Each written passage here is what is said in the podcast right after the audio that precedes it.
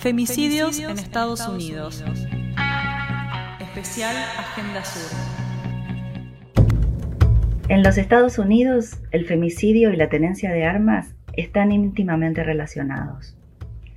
De acuerdo a un informe de la ONG Centro de Políticas de Violencia, el 56% de las víctimas de femicidio son asesinadas con un arma de fuego. Son asesinadas con un arma de fuego. La tenencia de armas está protegida bajo la segunda enmienda de la Constitución. En una población de 350 millones de habitantes, alrededor de 300 millones son propietarios de armas. Alrededor de 300 millones son propietarios de armas. El Centro de Políticas de Violencia reveló que las armas amplifican la dinámica de control y poder, característicos de las relaciones abusivas. Habla la profesora de la Universidad de Maryland y directora de la Clínica de Violencia de Género, Leigh Goodmark, entrevistada por Vice Media. La presencia de armas hace que la violencia doméstica sea potencialmente más letal. Cuando hay presencia de armas en la casa, la mujer tiene cinco veces más probabilidades de ser asesinada. Hay muchas mujeres que al estar amenazadas sienten la urgencia de conseguir un arma para sentirse más seguras. Escuchamos a Don Hillier, víctima de violencia doméstica. La entrevista fue realizada por Vice Media. Las armas no estaban en mi mundo en absoluto. No sabía disparar un arma. Nunca consideré comprarme un arma, pero necesitaba algo para poder salir de mi casa y no sentir hoy es el día que me mata. Pero muchas de las mujeres que consiguen armas para defenderse de sus parejas terminan en la cárcel. La profesora Goodmark explica esta situación. Comprendo perfectamente el instinto que la lleva a pensar, necesito esta arma para sentirme más segura.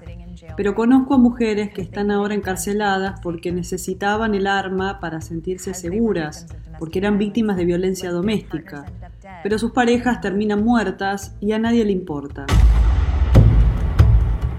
Estas mujeres terminan sentenciadas por homicidio con condenas altas. Y en muchos estados todavía la historia de violencia doméstica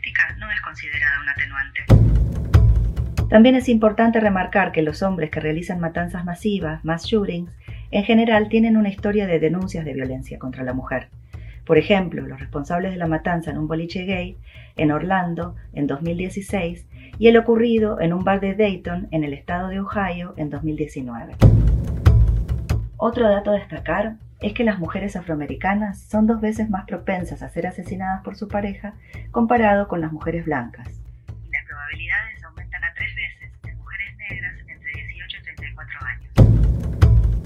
Una de las soluciones posibles para bajar los femicidios con armas de fuego es una legislación que obligue a que durante la verificación de antecedentes para la compra de armas se incluya la búsqueda de denuncias por acoso o violencia de género. Introducir legislación para el control de armas es todo un desafío en un país tan arraigado a la cultura de las armas. El presidente de Estados Unidos, Joe Biden, decidió firmar una docena de órdenes ejecutivas dirigidas al control de armas. Gun violence in this country is an epidemic. La violencia con armas de fuego en este país es una epidemia. Permítanme decirlo de nuevo, la violencia con armas de fuego en este país es una epidemia y una vergüenza internacional. El desafío será aprobar una ley a nivel federal, algo que no resulta fácil debido a la histórica negativa del Partido Republicano. Mientras tanto, más de cinco mujeres al día son víctimas de femicidio al menos dos de ellas son asesinadas con armas de fuego. Al menos, dos de ellas son asesinadas con armas de fuego.